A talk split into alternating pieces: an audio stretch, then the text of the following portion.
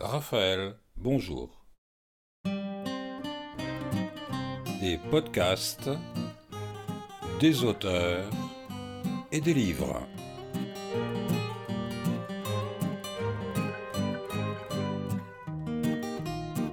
Et notre aventure démarre avec Marcel Pagnol, Jean de Florette.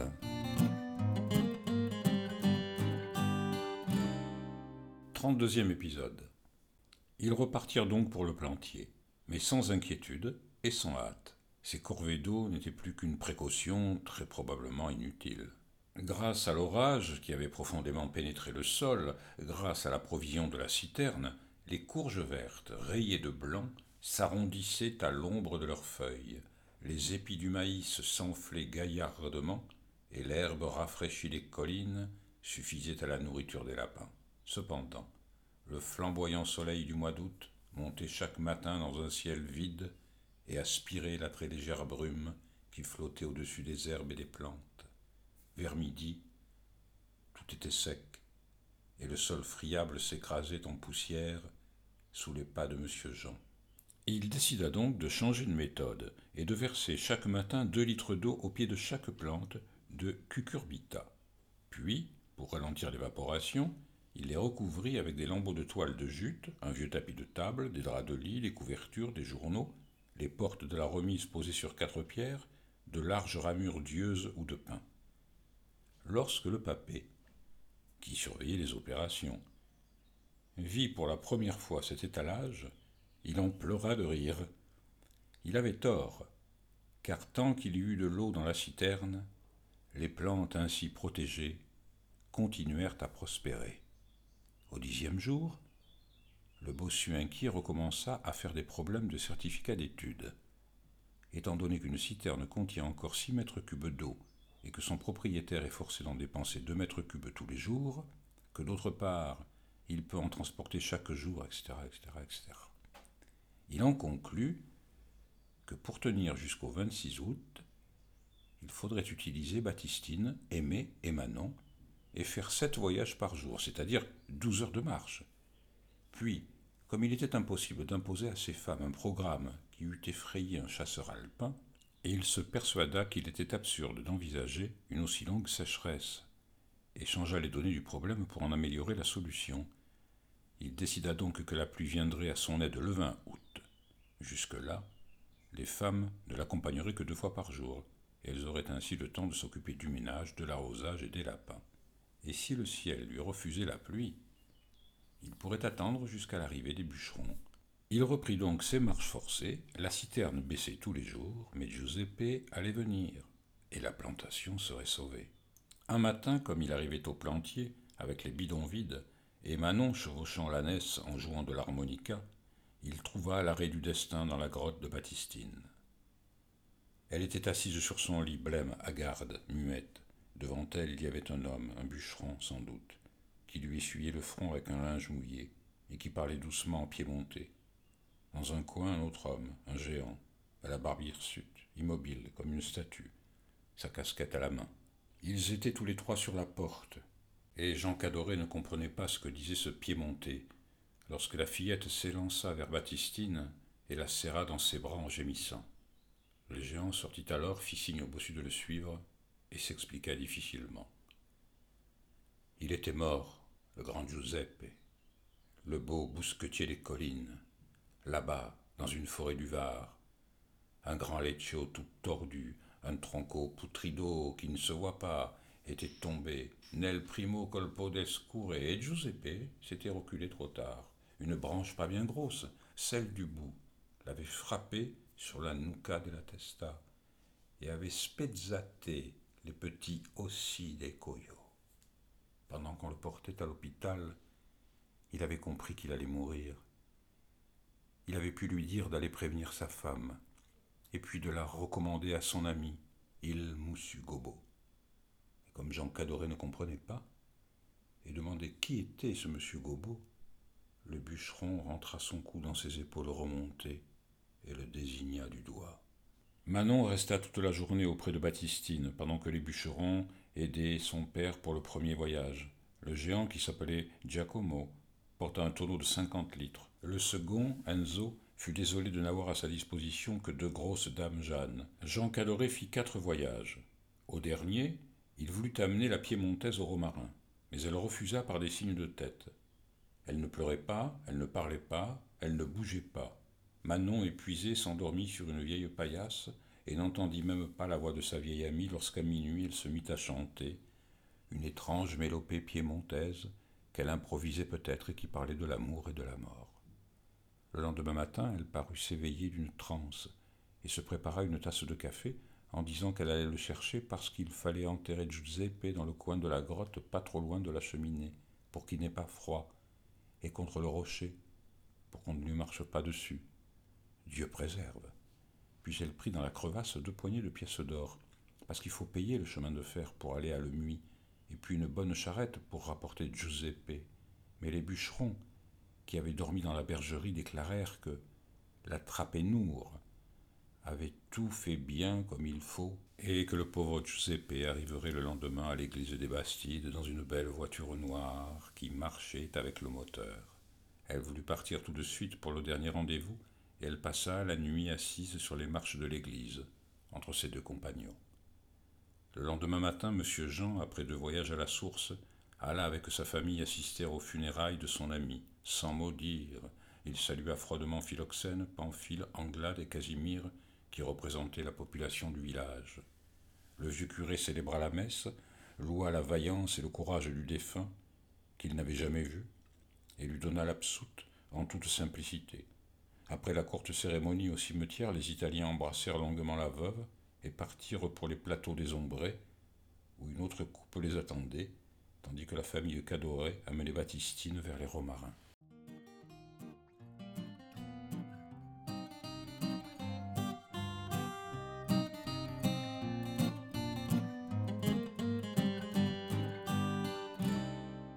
Hugolin revenait d'Antibes.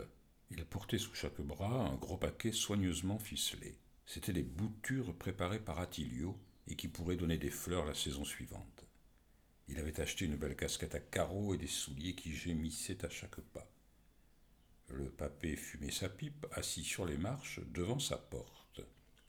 Hugolin poussa le portail avec son coude, le referma avec son pied et dit Alors Alors, dit le papé, nous avons eu un gros orage le lendemain qu'était parti.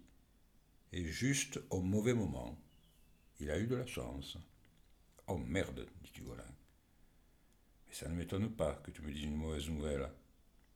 C'est de ma faute, j'y ai pensé dans le train. Tu as pensé quoi? Que j'avais tort d'apporter les boutures. C'est comme quand on achète le berceau avant que le petit soit sorti, ça porte malheur. Je comprends pas bien, dit le papé. Comment c'est possible qu'en prenant des boutures ce matin, ça puisse faire pleuvoir la semaine dernière? Et puis, la nouvelle n'est pas si mauvaise, parce qu'il n'est pas encore sauvé. Giuseppe est mort. L'italienne n'est plus bonne à rien. Et moi, j'ai beaucoup d'espoir. Ce qui m'embête, dit Hugolin, c'est qu'il va me demander le mulet. Tu lui diras la vérité. Nous commençons les vendages demain. Pour les abricots, ils n'étaient pas bien gros, mais il y en avait guère au marché. Anglade te les a bien vendus. La piémontaise était assise au bord de l'âtre, dans les cendres, muette comme une statue, les yeux vides, les rides figées. Manon, blottie contre elle, caressait la main de corne et de cuir et disait à voix basse d'incompréhensibles paroles piémontaises. Sa mère était allée toute seule à la corvée d'herbe. Le chien noir gardait les chèvres sur le coteau. Monsieur Jean était parti pour la source, mais il s'était arrêté à Massacan et demandait son aide à Hugolin. Il l'avait trouvé sortant de son mât. Après avoir fermé la porte à double tour, il cachait la clé sous la pierre du seuil pour des lits. Enfin, dit monsieur Jean, vous voilà de retour. Eh oui, dit Hugolin, pour les vendanges de mon parrain, c'est le plus gros travail de l'année.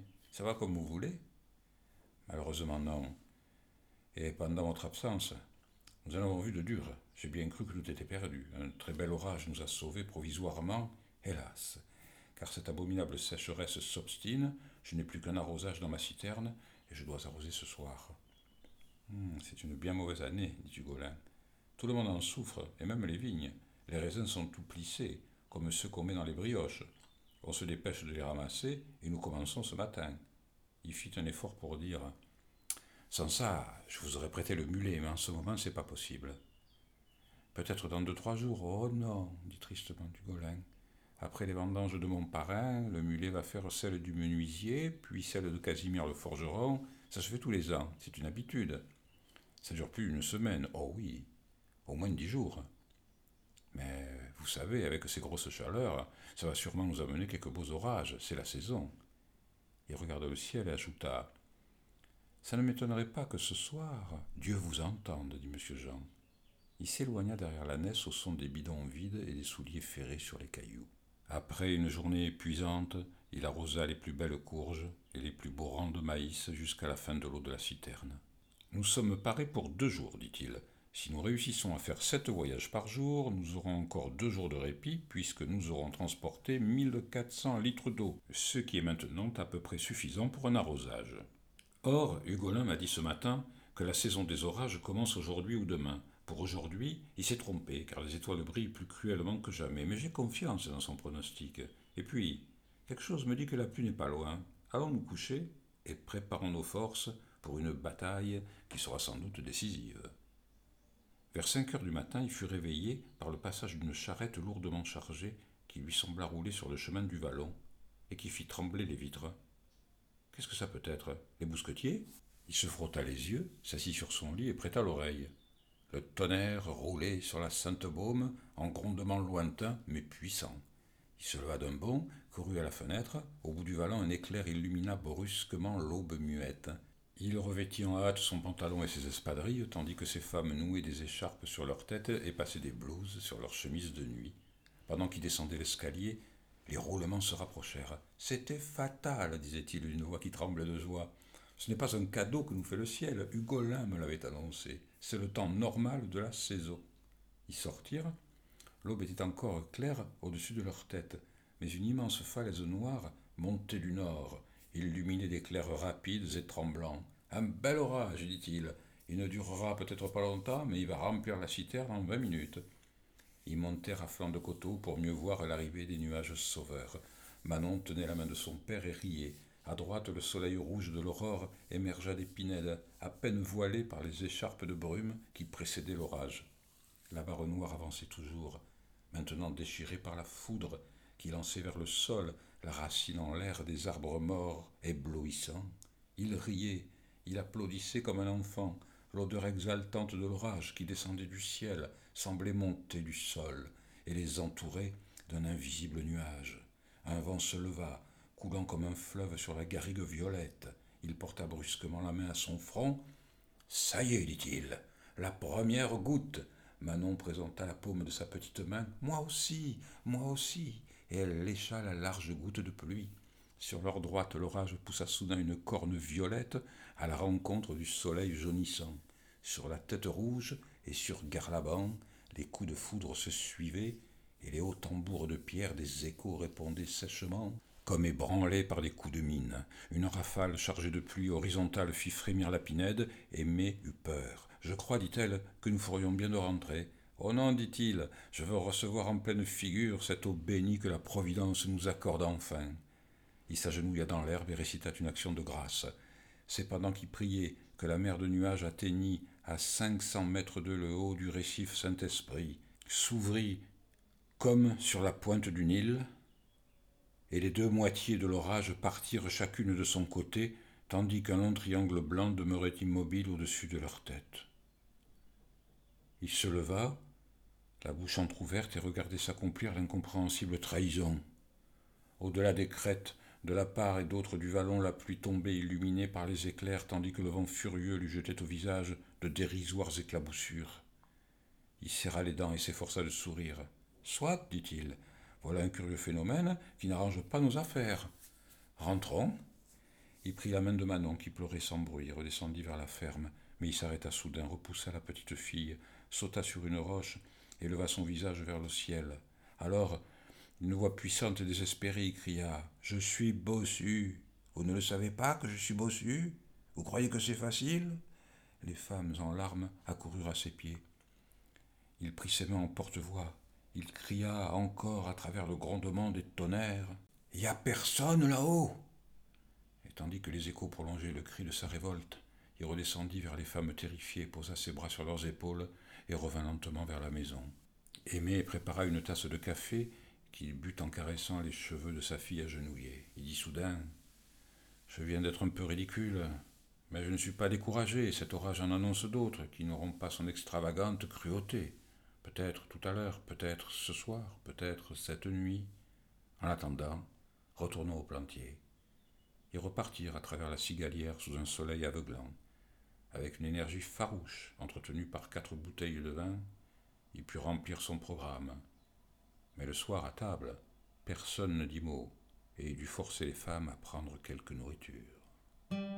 C'était Raphaël, des auteurs et des livres. Et pour connaître la suite de Jean de Florette, abonnez-vous au podcast.